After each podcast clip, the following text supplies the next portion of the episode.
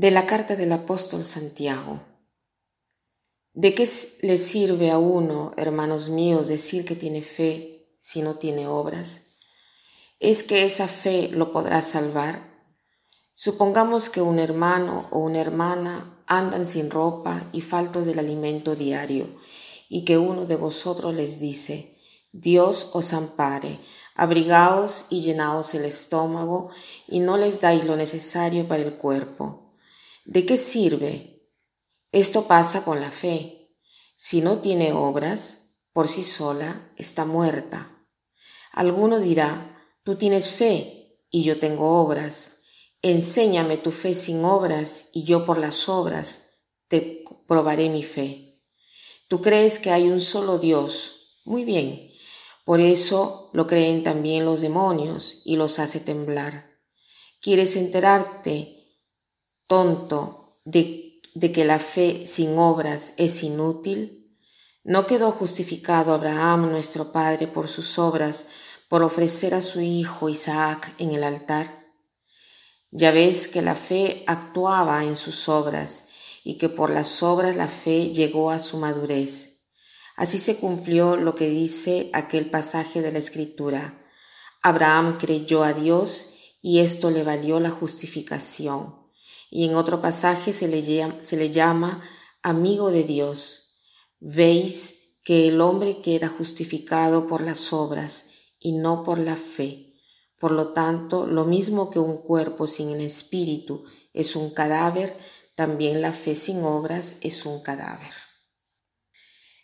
Por años y años ha existido eh, una discusión, una lucha entre católicos y protestantes sobre este tema de la justificación, o sea, el hombre es salvado por la fe o por las obras.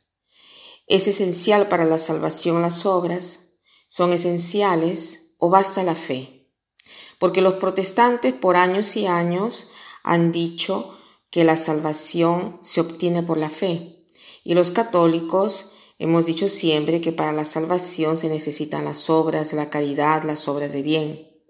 Entonces, ¿quién tiene razón y quién está equivocado? Leyendo la Sagrada Escritura y orando juntos la Sagrada Escritura, católicos y protestantes eh, han llegado a un acuerdo y esto ha sido un triunfo muy grande que además ha pasado todo muy silenciosamente, muy desapercibido, ni siquiera nos hemos dado cuenta. En primer lugar, el acuerdo ha sido entre católicos y luteranos y después con todas las iglesias protestantes. O sea, se ha visto que esta separación entre lo que pensamos nosotros y lo que piensan ellos era solo una separación de origen lingüístico, en lugar de que eh, se hable de la sustancia porque la salvación es fruto de la muerte en cruz de Jesucristo, o sea, Jesús ha vencido la muerte y nos ha dado la vida. Todos lo oramos, sean católicos que protestantes. La salvación nos viene de lo alto, o sea, de Dios. La vida divina nos viene de Dios, es fruto de la cruz de Cristo. Pero todavía creer en esto nos lleva a un cambio de vida. O sea, es verdad que la fe nos salva, pero la fe no es verdadera si no corresponde a un modo diverso de vivir. Porque yo demuestro que me he salvado y he encontrado a Jesucristo si, si, eh, si, si yo me ajusto a Jesucristo. O sea, si yo encuentro la luz, me hago todo luminoso, si me baño en el agua, estoy todo mojado porque el agua baña.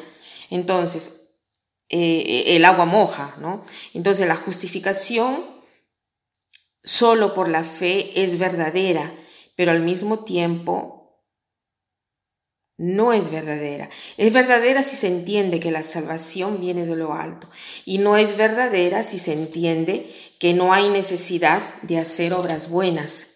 O sea, las obras buenas son una consecuencia de la salvación recibida, no son una condición para recibir la salvación. San Pablo mismo lo dice, el hombre no es justificado por las obras de la ley, sino por la fe. O sea, es claro que la salvación nos viene de lo alto, nos viene de Dios, de Jesucristo, y es real, ¿no? Si esto incide en mi vida, si, si yo me ajusto a Cristo y si hago obras buenas. Y aquí Santiago es tan claro como San Pablo, porque dice, ¿a qué, eh, le sirve la, a qué sirve la fe si no tiene las obras? La fe si no es seguida por las obras, está muerta. Y después hace una comparación, dice, como el cuerpo sin el espíritu está muerto, así mi fe, si no tiene las obras, está muerta. O sea, mi fe sin las obras está muerta.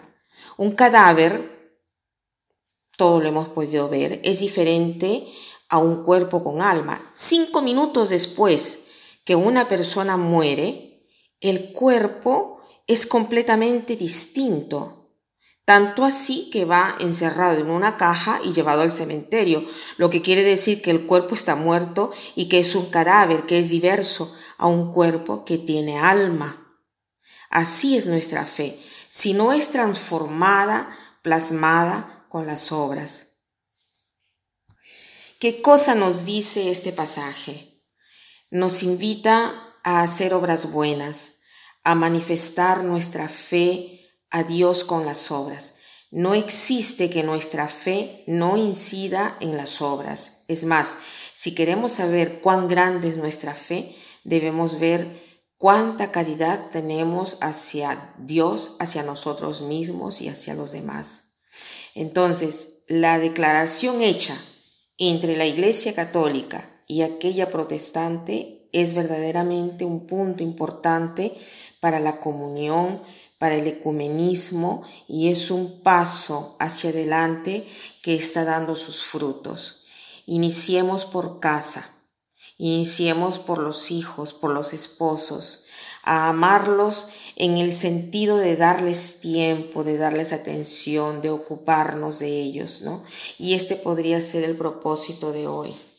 Y para terminar, quiero citar esta frase que dice así. El amor empieza por casa.